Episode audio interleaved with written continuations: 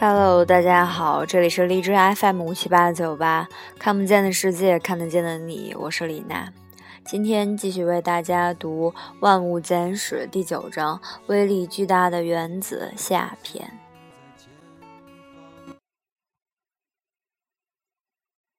差不多人人的脑海里都有一幅原子图，即一个、两个电子绕着原子核飞速转动。就像行星绕着太阳转动一样，这个形象是由1904年一位名字叫做长冈半太郎的日本物理学家创建的，完全是一种聪明的凭空想象。它是完全错的，但照样很有生命力。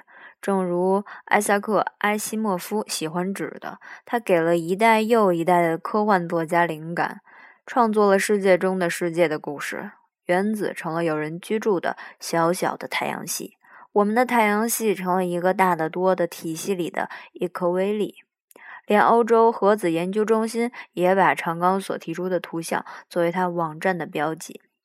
物理学家很快就意识到，实际上电子根本不像在轨道上运行的行星，更像是电风扇旋转着的叶片，想要同时填满轨道上的每一个空间。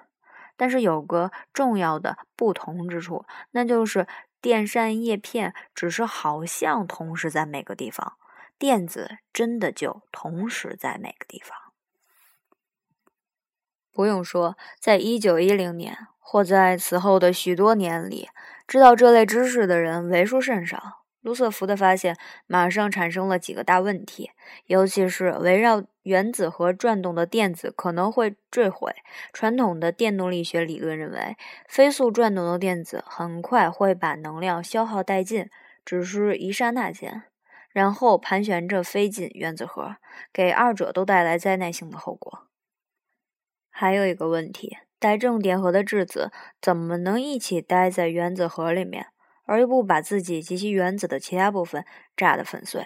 显而易见，无论那个小天地里在发生着什么事，是不受适用于我们宏观世界规律支配的。随着物理学家们深入这个亚原子世界，他们意识到那里不仅不同于我们所熟悉的任何东西，也不同于所能想象的任何东西。由于原子的行为如此不同于普通的经验。理查德·费曼有一次说：“你是很难习惯的。”在大家看来，无论在新手还是在有经验的物理学家看来，他显然显得很古怪又神秘。到费曼发表这番评论的时候，物理学家们已经有半个世纪的时间来适应原子的古怪行为。因此，你可以想象，卢瑟福和他的同事们在二十世纪初会有什么感觉。他在当时还完全是个新鲜事物。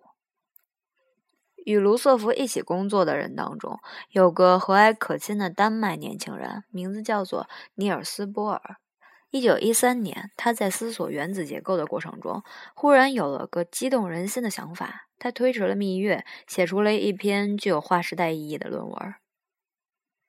物理学家们看不见原子这样的小东西，他们不得不试图根据它的外来条件作用下的表现方式来确定它的结构。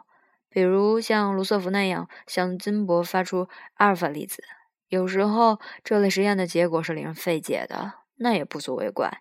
有个存在很久的难题跟氢的波长的光谱读数有关，它们产生的形状显示氢原子在有的波长释放能量，在有的波长不释放能量。这犹如一个受到监视的人不断出现在特定的地点，但永远也看不到他是怎么跑过来跑过去的。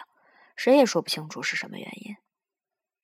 就是在思索这个问题的时候，波尔突然想到了一个答案，迅速写出了他的著名论文。论文的题目为《论原子和分子的构造》，认为电子只是留在某些明确界定的轨道上，不会坠入原子核。根据这种新的理论，在两个轨道之间运行的电子会在一个轨道消失，立即在另一个轨道出现。而又不通过中间的空间，这种解释即著名的量子跃迁，当然是极其奇特的，而又实在太棒，不能不信。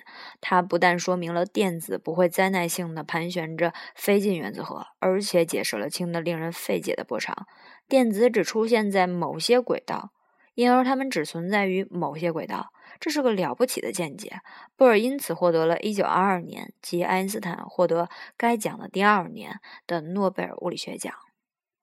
与此同时，不知疲倦的卢瑟福这时候已经返回了剑桥大学，接替 J.J. 汤姆逊担任卡文迪许实验室的主任。他设计出了一种模型，说明原子核不会爆炸的原因。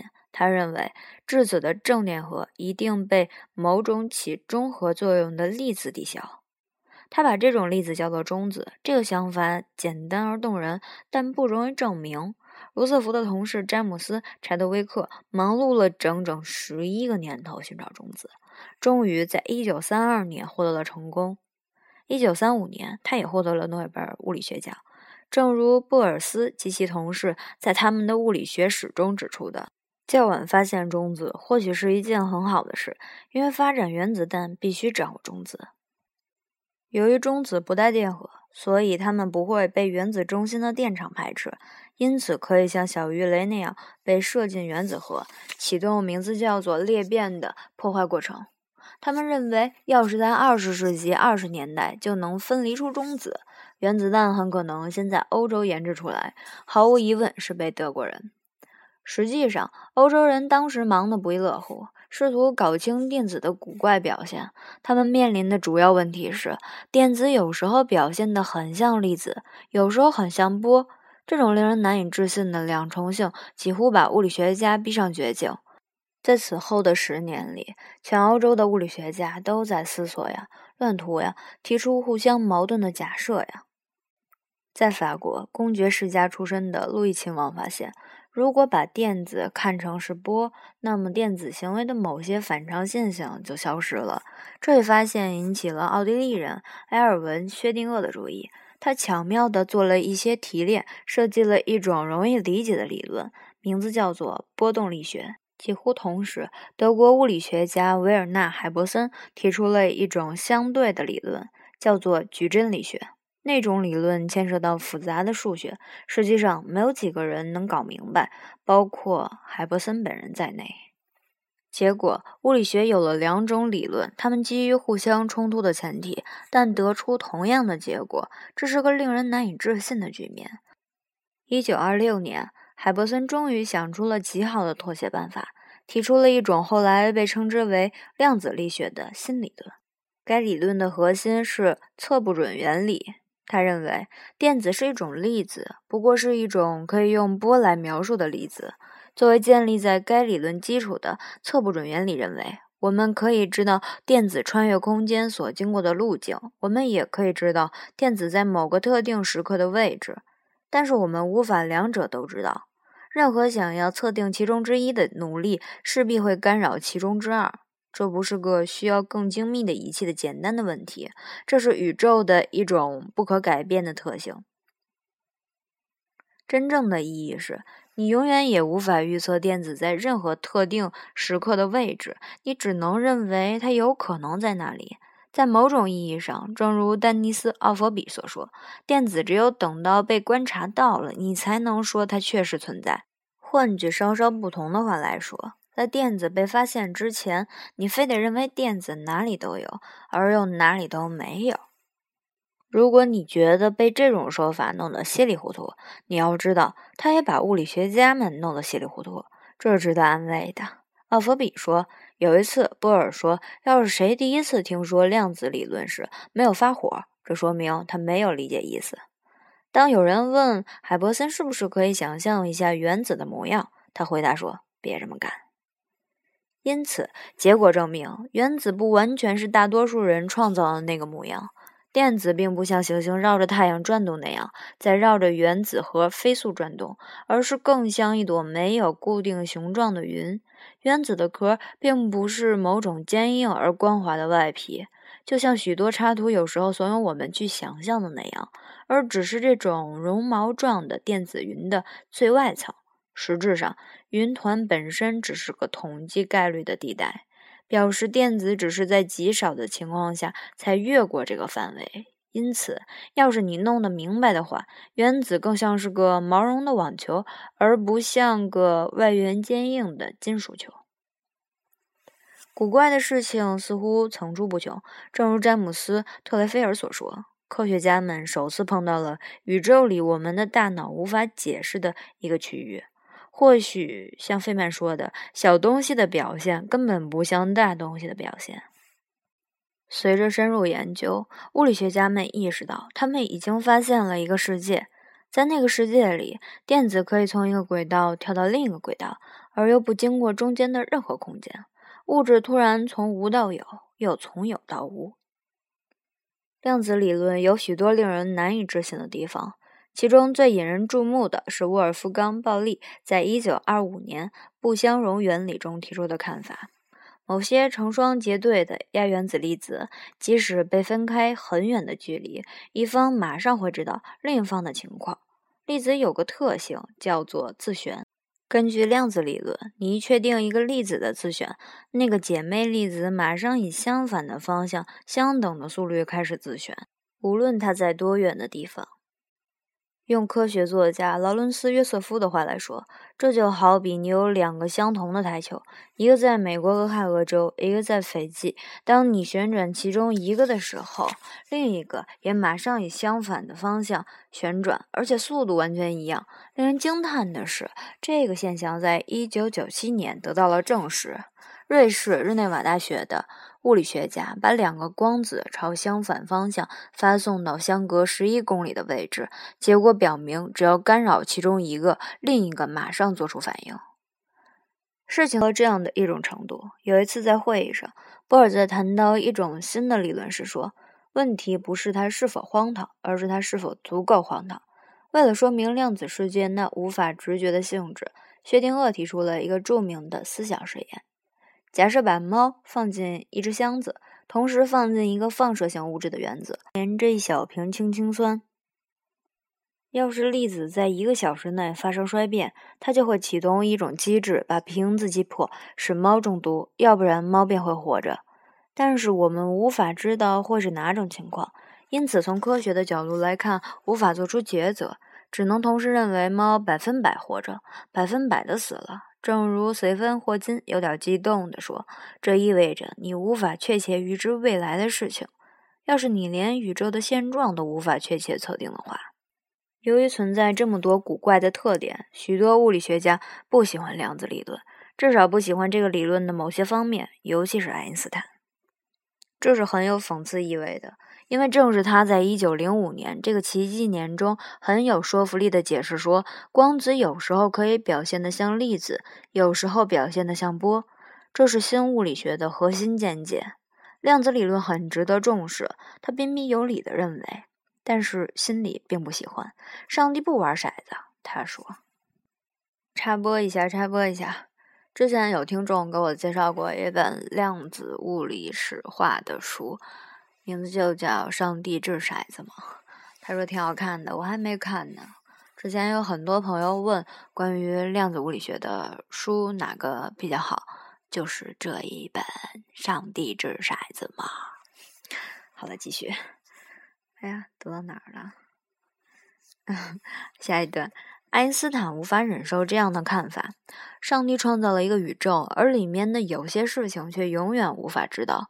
而且，关于超距作用的见解，即一个粒子可以在几万亿公里以外立即影响另一个粒子，完全违反了狭义相对论。什么也超不过光速，而物理学家们却在这里坚持认为，在亚原子的层面上，信息是可以以某种方法办到的。最大的问题是。量子物理学在一定程度上打乱了物理学。这种情况以前是不存在的。突然之间，你需要有两套规律来解释宇宙的表现：用来解释小世界的量子理论和用来解释外面大宇宙的相对论。相对论的理论出色地解释了行星为什么绕太阳转动，星系为什么容易聚集在一起。而在粒子的层面上，又证明不起作用。为了解释是什么把原子拢在一起，你就需要有别的力。二十世纪三十年代发现了两种：强合力和弱合力。强合力把原子捆在一起，是它将质子拢在原子核里；弱合力从事各种工作，主要与控制某种放射衰变的速率有关。弱合力尽管叫做弱合力，它比万有引力要强一亿倍；强合力比这还要强，实际上要强得多。但它影响的只传到极小的距离，强合力的影响只能传到原子直径的大约十万分之一的地方。这就是原子核的体积如此小、密度如此之大的原因，也是原子核又大又多的元素往往很不稳定的原因。强合力无法抓住所有的质子。结果，物理学最后有了两套规律：一套用来解释小世界，一套用来解释大宇宙。各过各的日子。爱因斯坦也不喜欢这种状况，在他的余生里，他潜心寻找一种大统一理论来扎紧这种松开的绳头，但总是以失败告终。他有时候认为自己已经找到了，但最后总是觉得白费功夫。随着时间的过去，他越来越不受人重视，甚至有点被人可怜。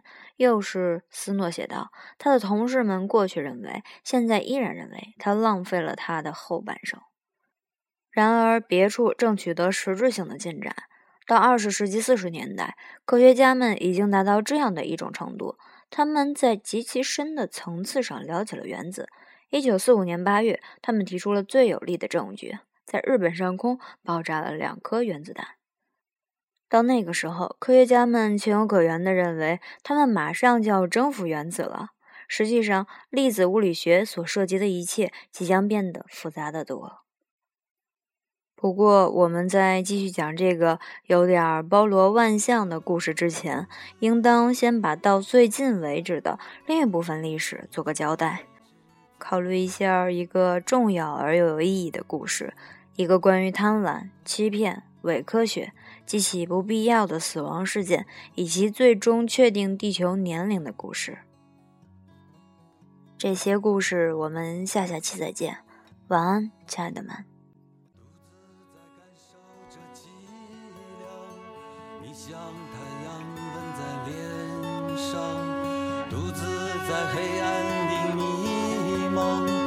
像月亮照在肩上。